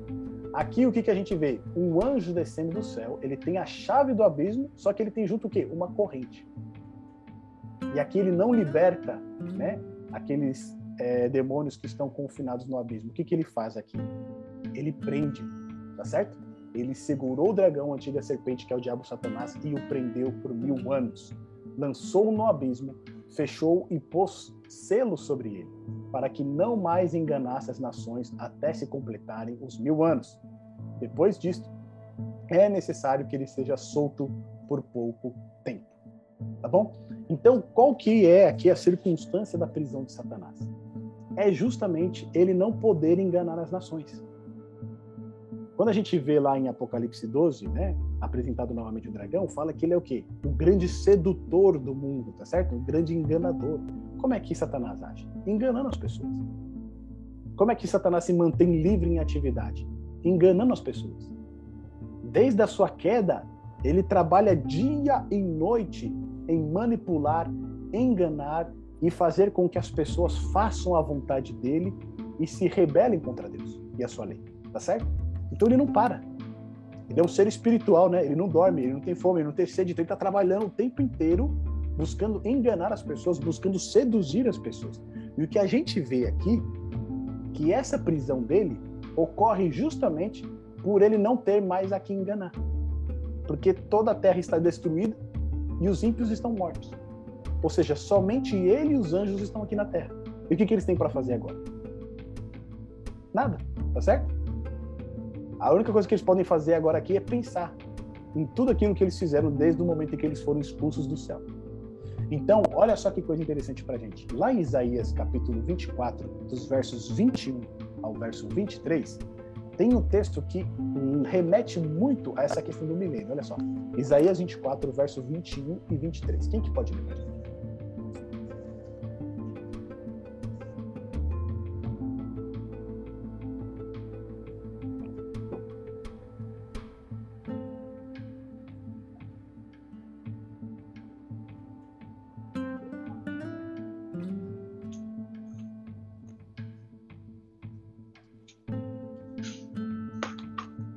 Naquele dia, o Senhor castigará-nos. Desculpa, gente, eu, tô, eu tentei ler aqui, mas não vai dar para mim. É que eu estou com algum um problema no meu olho, uma inflamação, e aí eu não consigo não. enxergar muito bem. Desculpa aí. Não, imagina. Não. Alguém, por favor, tá? Me assuma aí. Isaías 24, versos 21 e 23. Naquele dia o Senhor castigará no céu as hostes celestes e os reis da, da terra na terra. Serão ajuntados e presos em masmorra e encerrados num cárcere e castigados depois de muitos dias. Olha só, percebe que a linguagem que é utilizada aqui em Isaías, ela é muito semelhante a essa prisão de Satanás? E o que é dito para a gente aqui em Isaías, ó? Que Deus ele vai castigar o quê? Os exércitos do alto tá certo? Quem são, quem é o exército do alto? Quando a gente olha na Bíblia, as hostes celestiais são os anjos de Deus.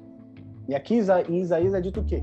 Que o Senhor ele vai castigar esses anjos, tá certo? Esses anjos caídos que se tornaram demônios. E um ponto que é interessante para a gente aqui é que o castigo destes anjos, né, que se tornaram demônios, ele ocorre depois de um tempo. Percebe lá no verso 22? Ó, eles são ajuntados como presos numa masmorra. É a mesma linguagem que, gente, nós, que nós estamos vendo aqui em Apocalipse 20. Eles são presos, né? Satanás ele é preso durante mil anos. Eles são presos numa masmorra e serão encerrados num cárcere. E outra vez, eles serão que castigados depois de muitos dias. Ou seja, eles vão ser presos, vai passar um período e quando esse período chegar no fim, o que, que vai acontecer? Eles são castigados. Tá certo? Quando a gente olha aqui para o milênio, ele apresenta justamente essa imagem. Satanás e seus anjos eles são aprisionados durante mil anos e após esses mil anos o que, que acontece? Vem o juízo deles, tá certo? Então é isso que traz para nós aqui essa prisão de Satanás. Né? O fato da Terra não ter mais vida, dela estar destruída e ele não ter a quem enganar, ele está preso. Né? Ele não consegue mais enganar ninguém. Aí no verso 4 diz o seguinte, ó, Vi também tronos, e nestes sentaram-se aqueles aos quais foi dada a autoridade de julgar. Via ainda as almas dos decapitados por causa do testemunho de Jesus, bem como por causa da palavra de Deus. Tantos quantos não adoraram a besta, nem tampouco a sua imagem, e não receberam a marca na fronte e na mão. E viveram e reinaram com Cristo durante mil anos. Tá certo? Quando a Bíblia aqui traz para a gente mil anos, é, esses mil anos eles podem ser interpretados tanto simbólicos como literais, tá certo? Ele pode ser tanto mil anos literais, um milênio, quanto também pode ser um grande período, né, em que ali os salvos estarão reinando com Cristo e Satanás estará aprisionado aqui na Terra. A tradição judia ela interpreta que a Terra hoje ela tem seis mil e poucos anos, tá certo? A gente está caminhando aí para os sete mil anos. A tradição judaica ela traz com ela essa, essa contagem de tempo. Né? Não é a mesma contagem do que a maioria dos judeus hoje estabelece. Né? Se, se for ver, acho que o ano, é, o ano novo judaico ocorreu em setembro, e ali eles estão no ano 5000 e alguma coisa, certo? Não é esse mesmo cálculo, mas pela tradição judia, a Terra estaria perto de completar 7 mil anos. E segundo essa tradição judia, o que ia acontecer? Quando chegasse o sétimo milênio, né? Ali a Terra entraria o que num grande descanso, tá certo? Ela passaria por um grande descanso. Assim como a nossa semana tem um ciclo de sete dias e no sétimo dia, né? A gente descansa. Né? Deus separou esse dia para ser santificado e abençoado. a Terra também, a nossa história aqui, caminharia nesse mesmo sentido, tá certo? Após seis mil anos de pecado, o sétimo milênio, né? Ele seria um milênio de descanso. Seria um milênio onde nós é, descansaríamos desse grande conflito. Então, se a gente olha né, essa tradição judaica e, e observa aqui o texto bíblico, pode muito bem representar esse milênio, tá certo? Depois de seis mil anos de pecado, o que acontece? No final dele, quando iniciar o sétimo, a gente tem um descanso do conflito, porque ali acabou todo o mal, tá certo? Satanás está aprisionado e os salvos estão reinando com Cristo na eternidade. E aí, quando diz para a gente aqui no verso 4, né? Vi também tronos, e nestes se assentaram aqueles aos quais foi dada a autoridade de julgar, é um ponto interessante para a gente, porque é aquela linguagem que a gente vê lá de Daniel, né? Quando a gente vê tronos, a gente vê que um julgamento vai estar em início, tá certo? E aqui diz que se assentaram naqueles, aqueles que foi dada a autoridade de julgar. Ou seja, quem vai sentar agora no trono e vai julgar são aqueles que têm autoridade. E, que, e quem são estes? Os salvos. Tá certo? Agora, os salvos, eles vão julgar. No caso aqui, né, seria, eles vão julgar o juízo de Deus. Porque Deus já fez o juízo dele, né? Cristo, ele já fez o seu juízo. Mas agora os salvos seria uma auditoria, vamos dizer assim, né? Eles vão julgar, né, ali o julgamento de Cristo. E olha que coisa interessante pra gente, ó. Olha lá em 1 Coríntios, capítulo 6, versos 2 e 3, o que Paulo fala a respeito disso, tá bom? A gente viu que nessa situação do milênio, o que, que acontece? A Terra está destruída, os únicos seres vivos aqui na Terra são é o diabo e os seus anjos. Os salvos, eles estão com Cristo na eternidade. E lá na eternidade eles se assentam em tronos para reinar com Cristo, mas também para julgar, porque o rei, ele tanto reina quanto ele também julga, tá certo? Lembra de Salomão? Ele se assentava no seu trono para reinar e para julgar. Agora, olha o que está lá escrito em 1 Coríntios, capítulo 6, versos 2 e 3 para a gente. Quem que pode ler, por favor?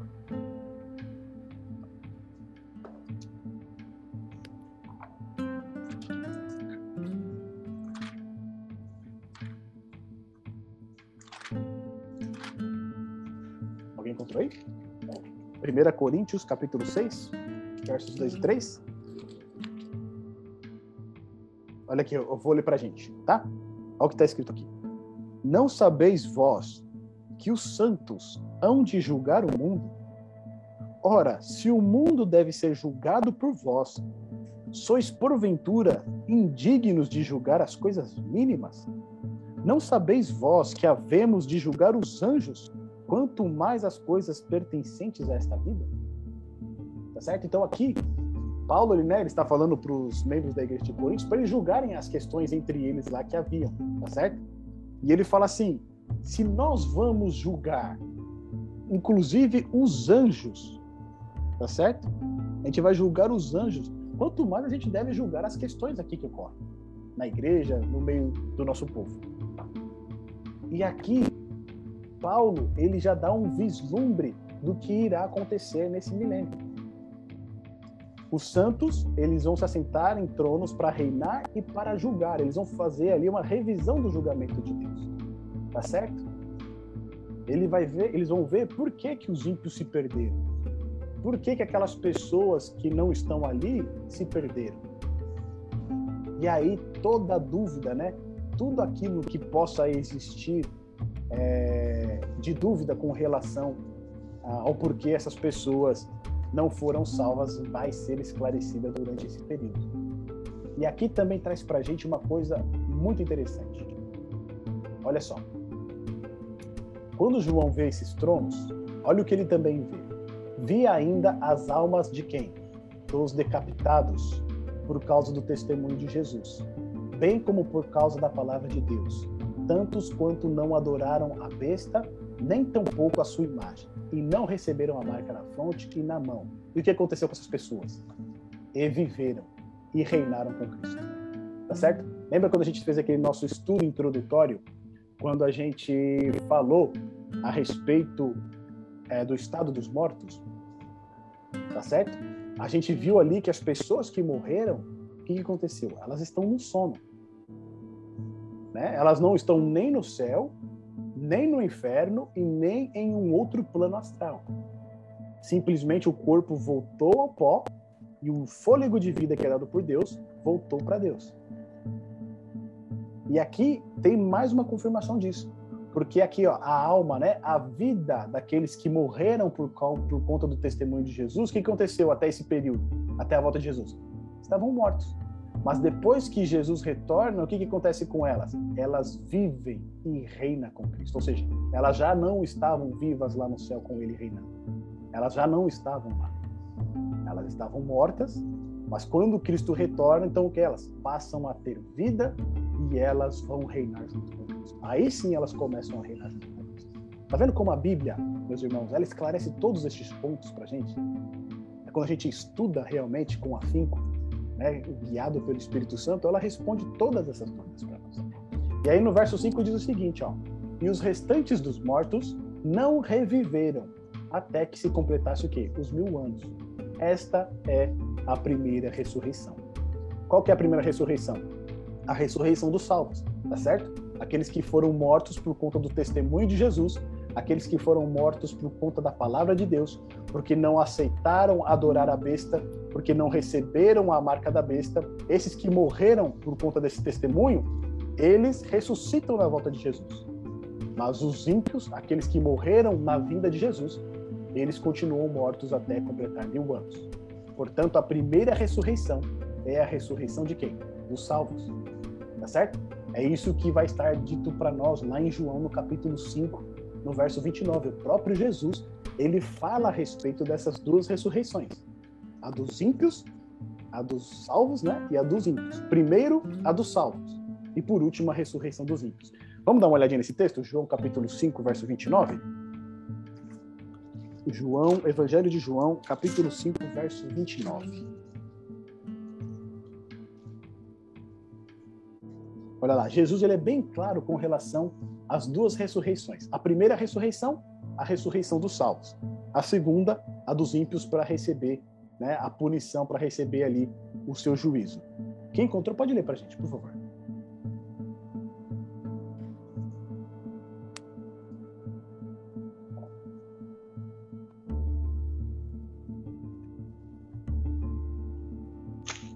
os que tiverem feito o bem para a ressurreição da vida e os que tiverem praticado mal para a ressurreição do juízo. Então aqui Jesus, ele mesmo fala a respeito dessas duas ressurreições, tá certo? A primeira ressurreição é, é a dos salvos, aqueles que morreram em Cristo e descansaram em Cristo. Essa ressurreição que Paulo vai falar em 1 Tessalonicenses capítulo 4, que a gente viu também no nosso estudo introdutório. Se você não acompanhou nosso estudo introdutório, onde a gente fala a respeito da volta de Jesus e o estado dos mortos, a gente recomenda que você assista também esse estudo. Já a segunda ressurreição é aquela ressurreição que se dará após os mil anos. E nessa ressurreição só será ressuscitado os ímpios, tá certo? Aqueles que rejeitaram a salvação em Cristo Jesus. Então, aqui no verso 6 é dito o seguinte, ó: Bem-aventurado e santo é aquele que tem parte na primeira ressurreição. Sobre esses, a segunda morte não tem autoridade. Pelo contrário, serão sacerdotes de Deus e de Cristo e reinarão com ele os mil anos. Tá certo? Então a promessa aqui para os salvos é de reinar com Cristo mil anos. Aquilo que a gente viu lá no princípio do nosso estudo, né? Que Cristo nos comprou para sermos reis e sacerdotes para o nosso Deus. Ele vai se cumprir nesse período do milênio.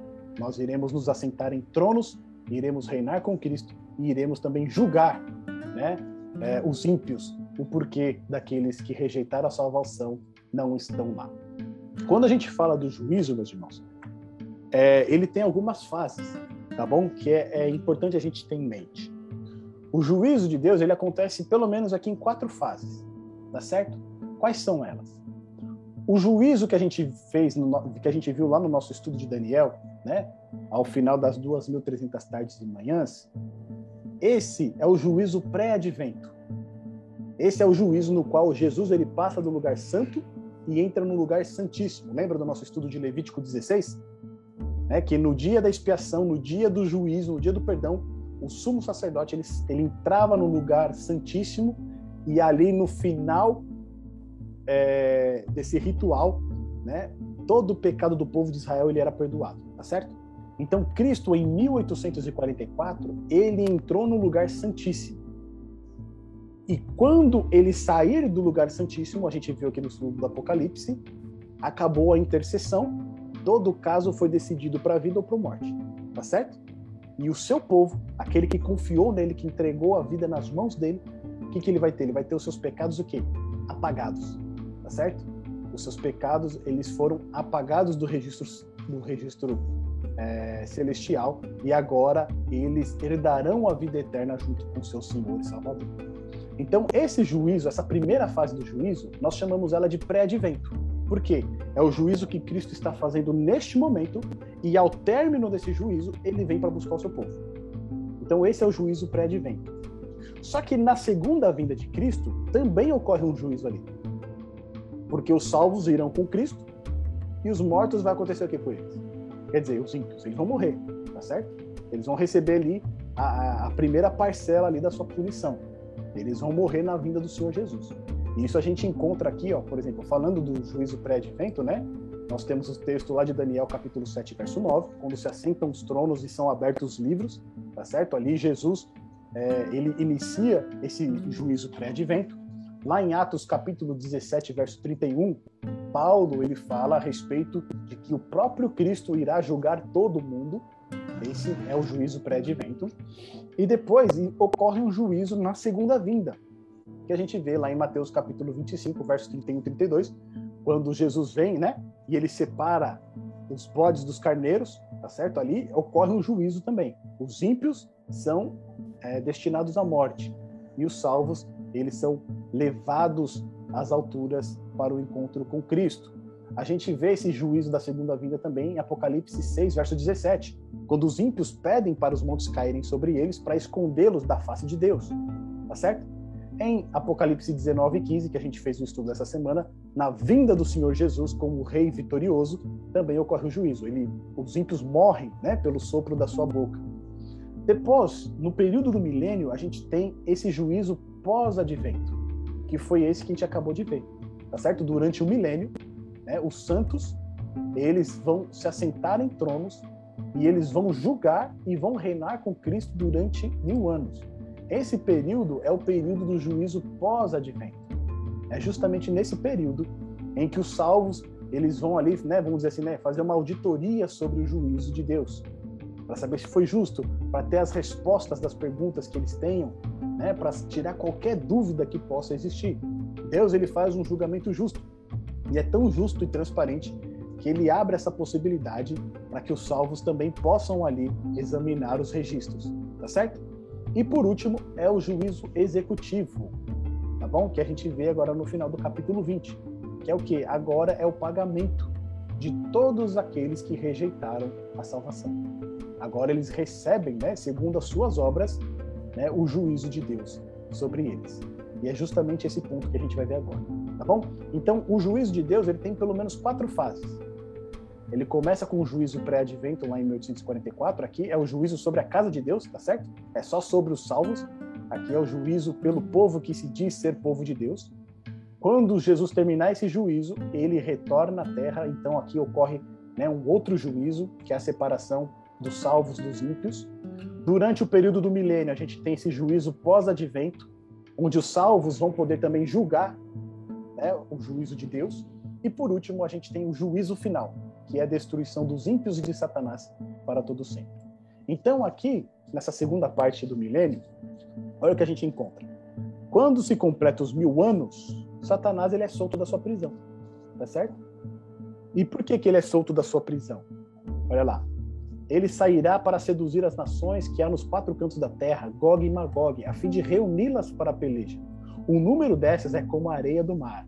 E eles marcharam então pela superfície da terra e sitiaram o acampamento dos santos e a cidade querida. Desceu, porém, fogo do céu e os consumiu. O diabo, o sedutor deles, foi lançado para dentro do lago de fogo e enxofre, onde já se encontram não só a besta, como também o falso profeta, e serão atormentados de dia e de noite pelos séculos dos séculos. Então aqui, João ele faz um resumão do que, que vai acontecer, tá certo? E a partir do verso 11 e 15, ele diz por que, que Satanás foi solto? Ó? No verso 11 diz o seguinte, ó. Um grande trono branco e aquele que nele se assenta, de cuja presença fugiram a terra e o céu, e não se achou lugar para eles. Esses são os ímpios. Lembra lá de Apocalipse 6? Né, na abertura do sexto selo, eles fogem da presença de Deus. No verso 12, vi também os mortos, os grandes e os pequenos, postos em pé diante do trono. Então se abriram livros, ainda outro livro, o livro da vida foi aberto, e os mortos foram julgados segundo as suas obras, conforme o que se achava escrito nos livros. Deu o mar os mortos que nele estavam, e a, mor e a morte e o além entregaram os mortos que neles havia, e foram julgados um por um segundo as suas obras.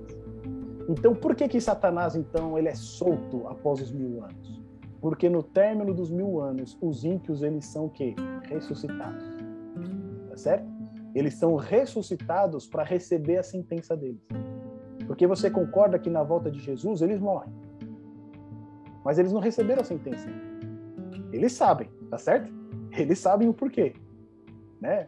Aqueles que não acreditavam, aqueles que é, zombaram, né, daqueles que acreditavam na vida do Senhor Jesus. Na hora que eles verem Jesus, eles vão se desesperar e eles vão saber, né, o que, que está acontecendo. Mas eles não têm a ideia de que eles estavam no juízo e precisam agora receber a sua sentença. Tá certo? Até mesmo, né, as pessoas que cometem crimes aí, elas precisam ser levadas a júri e receber ali a sentença. Então aqui os mortos também serão ressuscitados para receber essa sentença. E é por isso que Satanás ele vai ser solto da sua prisão depois dos mil anos. E aí, de novo, ele vai seduzir as nações, que é nos quatro cantos da terra, Gog e Magog. A gente viu já em Ezequiel capítulo 38, né? A respeito ali é, de, é, de, de, Gog, né? O, o, o rei de Gog. E aqui Gog e Magog representa o povo inimigo de Deus, tá certo? É o povo que se opõe a Deus. Portanto, aqui Satanás, quando essas pessoas forem ressuscitadas, ele vai seduzir todas elas novamente. E ele vai vender a ideia de que eles podem vencer, porque a multidão deles, né, é muito grande. É como se fosse o quê? A areia do mar. Então eles vão falar, gente, olha o número de pessoas que estão do nosso lado e olha o número de pessoas que estão do lado de Deus. A gente vai ver no, em Apocalipse 21 que quando a, a nova Jerusalém descer, ela vai descer na terra, certo? E quando ela descer na terra, ela vai descer sobre o Monte das Oliveiras ali. Então você imagina a Nova Jerusalém descendo na terra, a cidade de Deus, num local, só que toda a terra está né, tá coberta ali de ímpios que foram ressuscitados para receber o seu juízo. O que, que eles vão pensar? Não, a gente pode vencer, tá certo? O número, de, o nosso número aqui é muito maior. E se você contar que do lado desses ímpios que foram ressuscitados, você vai ter ali grandes mentes, né? Da perversidade. Você vai ter ali Hitler, vai ter Napoleão, você vai ter ali grandes estrategistas, grandes generais, né?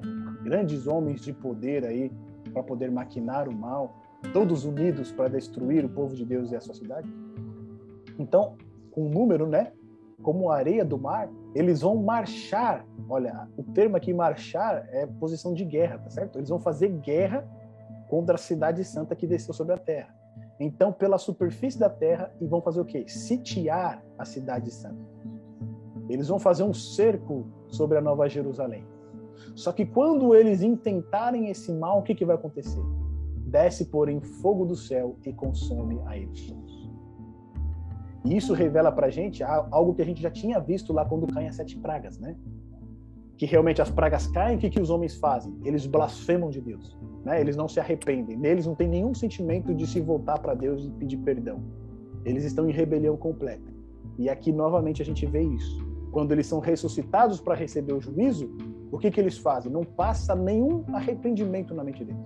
O que eles querem é justamente lutar contra Deus e lutar contra o seu povo. O que revela que realmente os juízos de Deus eles são justos. Tá certo? O, julgamento que Deus fez, ele é perfeito, ele é reto e aqui todos eles são destruídos. O diabo, que é o sedutor deles, foi o quê? Lançado para dentro do lago de fogo e enxofre, onde já se encontram também a besta e o falso profeta. E quando diz aqui que eles serão atormentados de dia e de noite pelos séculos dos séculos, é novamente aquela ideia, tá certo? Eles serão atormentados de dia e de noite, enquanto tiverem de pagar pelos seus pecados. a partir do momento que eles terminam de pagar pelos seus pecados, eles morrem, tá certo? E é uma destruição eterna, completa.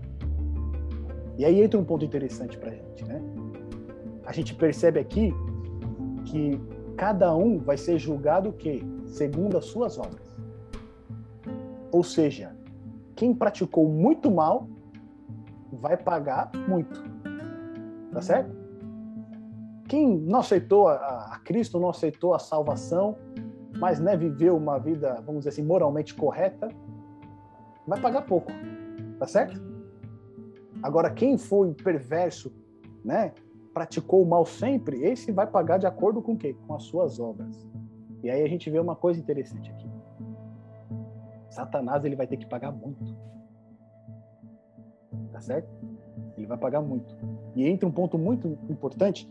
Lembra lá em Levítico 16, quando a gente viu é, o dia da expiação, o que, o que, o que, que ocorria no final desse juízo?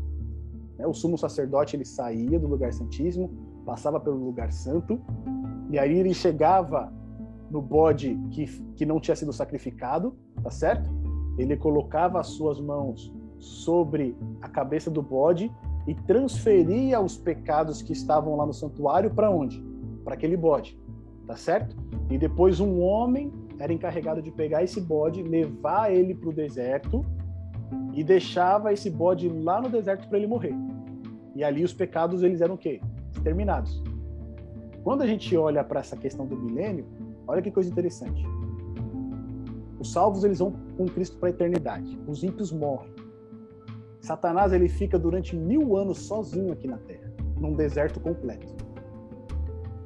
Porque não tem vida, tá certo? Ele está num deserto. E durante esses mil anos ele pensa, né? Em tudo que ele fez, em toda a sua rebelião, quantas pessoas ele levou à destruição? Porque ele quis tomar o lugar de Deus. E no final desses mil anos, o que, que acontece com ele? Ele é lançado para dentro do lado de fogo e ali ele vai pagar segundo o quê? As suas obras. E aí entra um ponto muito interessante. Assim como o bode, lá em Levítico 16, recebia né, os pecados que estavam no santuário, e vamos dizer assim, é, ele recebia a consequência desses pecados, né? Ele, ele tinha que pagar o preço desses pecados. Satanás ele vai pagar o preço pelos pecados dos salvos que estão com Jesus. Aqueles por quem Jesus morreu, né, ele comprou.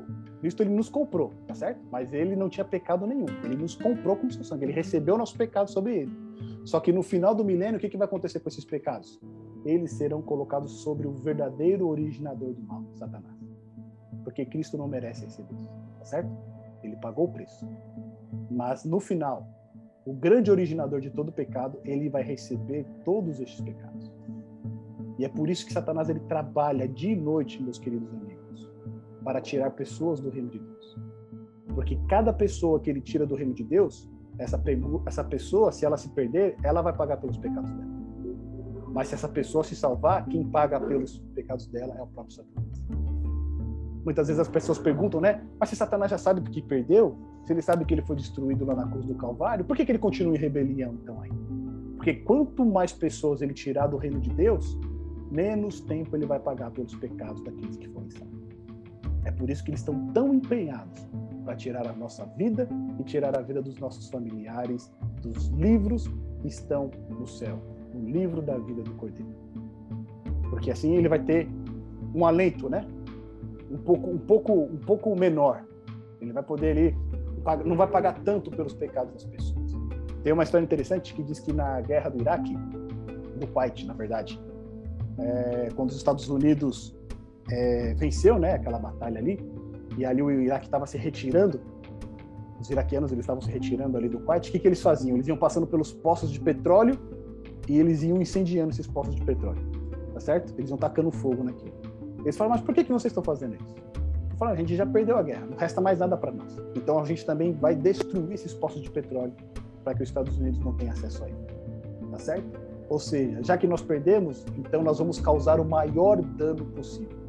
É exatamente esse trabalho que Satanás procura fazer neste momento. E é por isso que, mais do que nunca, nós precisamos entregar a nossa vida nas mãos do Senhor. Porque é dito aqui para nós que todo aquele que não foi inscrito no livro do Cordeiro, esse será lançado também no lago de fogo. Tá bom? E aí no verso 14, finalizando aqui, meus amigos, e verso 15 diz o seguinte: Então a morte e o inferno foram lançados para dentro do lago de fogo. Esta é a segunda morte. O lago de fogo é a morte completa, a destruição total. E se alguém não foi achado inscrito no livro da vida, esse foi lançado para dentro do lago de fogo. E aí a gente vê aquilo que Paulo diz né, em 1 Coríntios capítulo 15, verso 26, que o último inimigo a ser derrotado é o quê? É a morte. E a morte finalmente será derrotada aqui. Porque quando diz para nós que a morte e o inferno, inclusive elas, serão lançadas para dentro do lago de fogo, significa que é uma destruição completa, tá certo? O inferno é o que? Destruição total. Não é um local onde as pessoas vão continuar queimando por toda a eternidade. A gente tem visto isso nos últimos estudos. A gente viu lá na queda de Babilônia que a destruição de Babilônia é o quê? Ela é total, tá certo? Ela não vai se levantar novamente. Aqui a destruição dos ímpios é uma destruição o quê? Total. Eles não vão ter uma segunda oportunidade. Vai ser a morte completa. Essa é a segunda morte. É uma morte da qual não tem uma segunda oportunidade. A primeira morte a gente viu. A morte natural, ela tem solução para aqueles que aceitam a Jesus. Porque no grande dia, aqueles que aceitaram ele serão ressuscitados. Mas a segunda morte, essa é definitiva. Tá bom? E aí, meus queridos amigos, a gente tem todas as referências aqui, né? É, dos textos bíblicos, a gente acabou não lendo elas, mas depois vocês podem acompanhar aqui no livro, anotar elas e, e ver que realmente, é, inclusive, né, no Antigo Testamento a gente traz bastante essa imagem aqui do juízo de Deus. Inclusive essa parte, né, que diz a respeito do livro do Cordeiro e o livro da vida. Esse livro da vida e o livro do Cordeiro é o mesmo livro, tá certo? O livro da vida, na verdade, a gente vai ver lá em Apocalipse, capítulo 21, que eu estudo essa semana, é, o verso 27, é o livro do Cordeiro. E quando a gente viu lá em Daniel, capítulo 12, verso 1, a respeito, né, naquele tempo, se levantará Miguel, tá certo? E ele salvará o seu povo, todo aquele que estiver inscrito no livro. Que livro que é? É o mesmo livro. Né? Então, o livro da vida é o livro do Cordeiro, ele também é o livro de Miguel, o nosso Senhor Jesus Cristo. Todos aqueles que tiverem um nome inscrito nesse livro, eles estão protegidos contra a segunda morte e eles vão reinar com Cristo por toda a eternidade. Tá bom? Meus amigos, essa semana nós temos o último estudo, capítulo 21 e 22, onde nós vamos contemplar finalmente as bodas do Cordeiro. Nós vamos ter a visão ali da Nova Jerusalém, a cidade onde nós iremos habitar por toda a eternidade junto do nosso Salvador. Tá certo? Se esses capítulos 19 e 20 trouxeram uma certa angústia, né? Por conta da morte, a destruição que ocorre, a gente encontra agora no capítulo 21 e no capítulo 22 regozijo, encontra conforto, encontra aqui alegria, pois a morte já não vai mais existir. Portanto, meus amigos, chegamos ao final do nosso estudo de Apocalipse. No próximo sábado, às 16 horas, o nosso último estudo, a Nova Jerusalém, capítulos 21 e capítulo 22, encerrando o nosso estudo em Apocalipse. E agora aqui eu deixo para vocês fazerem os seus comentários. Por favor, fiquem à vontade.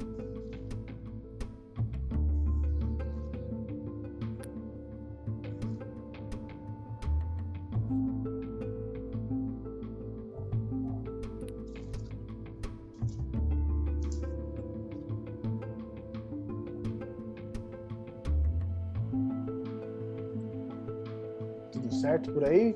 Tranquilo foram esses capítulos?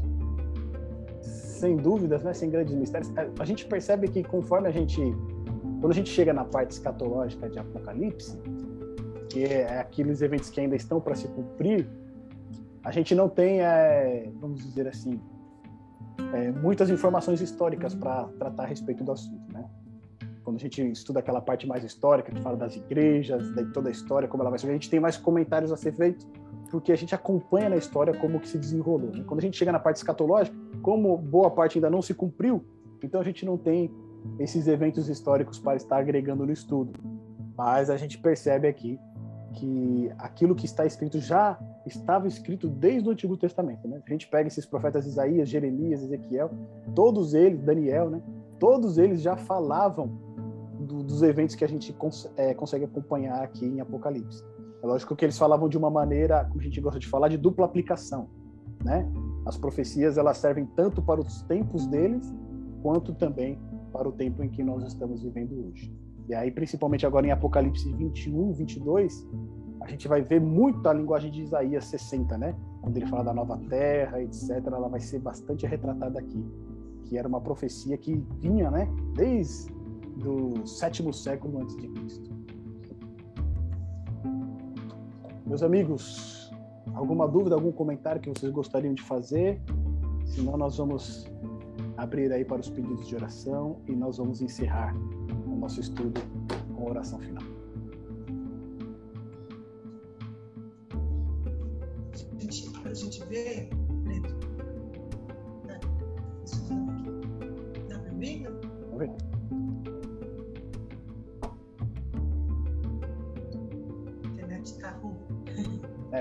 É, tá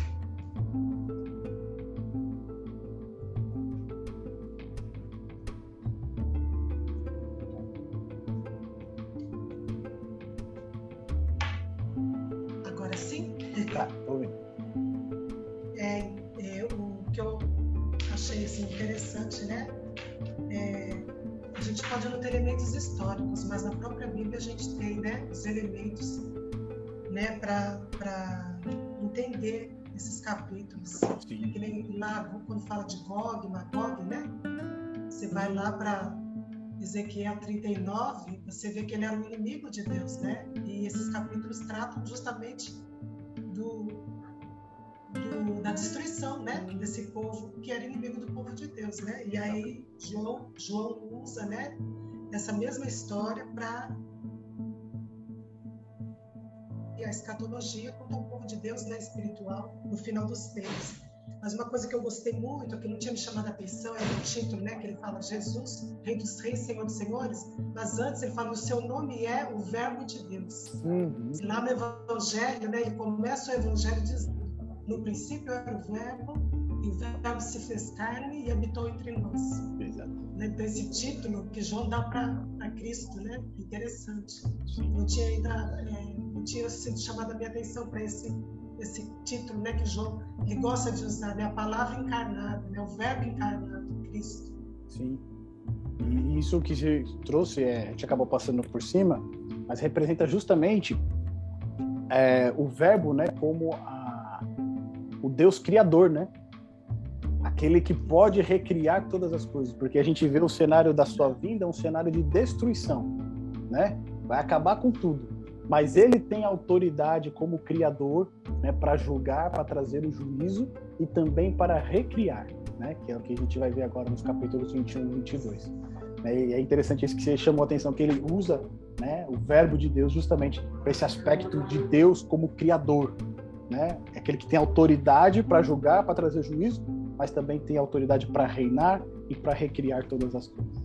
Muito bom. Muito bom, meus amigos. Eu queria agradecer a presença de vocês, a participação de vocês. É, se você tiver algum pedido de oração, por favor, fique à vontade para trazer ele aqui para nós. Nós vamos encerrar com essa oração, tá bom? Eu peço oração pelo Pedro, nosso amigão aí que não tem vindo nos estudos, mas ele já fez anteriormente, né? Ele está com tá muito corrido lá para ele e ele também pede oração pela família. Tá? Então, se vocês puderem, por favor, orem pela Maria, amiga da Cleo, pelo Pedro também, pela família dos nossos queridos amigos. Eu queria fazer um pedido, acrescentar um pedido de oração aí pro o Zé Maria, ele é esposo da minha amiga Irene, lá do Amapá. Ontem nós conversamos e ela está meio apreensiva com as complicações que ele teve essa semana e eu gostaria de que a gente intensificasse as orações pela saúde dele. Com certeza. Vamos orar assim, minha irmã. Pretinha, você faz a oração pra gente? Vamos orar. Querido Deus, nosso Pai, te agradecemos, Senhor, pelos momentos que podemos estudar a tua palavra. Te agradecemos, Senhor, pela oportunidade que nós temos, pela liberdade também que desfrutamos.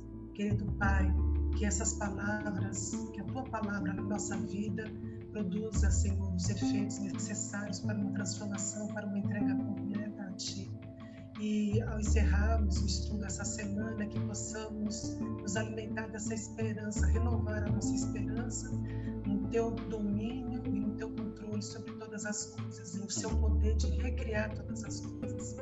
E recriar em nós um coração puro, inabalável, uma fé forte, para que possamos suportar os tempos de conflito que ainda estamos vivendo. E nós te pedimos, Senhor, que nestes tempos onde o conflito está mais acirrado, que o Senhor nos capacite, que o Senhor cuide, proteja, também cuide dos nossos queridos, aqueles por quem nós intercedemos, por questões de saúde, questões de emprego, lutas espirituais, é, problemas, conflitos emocionais, que o Senhor possa estar se movendo, que o Santo Espírito possa estar se movendo sobre a vida de cada um de nós. Que possamos ser protegidos pelos teus santos anjos também nesta nova semana. Dirija-nos, ao Pai, porque nós te pedimos sem merecimento, mas em nome do Senhor Jesus. Amém. Amém. Amém. Meus amigos, Amém. uma boa semana a todos. Próximo sábado nós temos o nosso último estudo e no final desse último estudo a gente vai ter uma, ter uma novidade para vocês, tá bom? Então Deus abençoe a semana de vocês, uma boa semana, tudo de bom. Amém. Para vocês também. Tchau.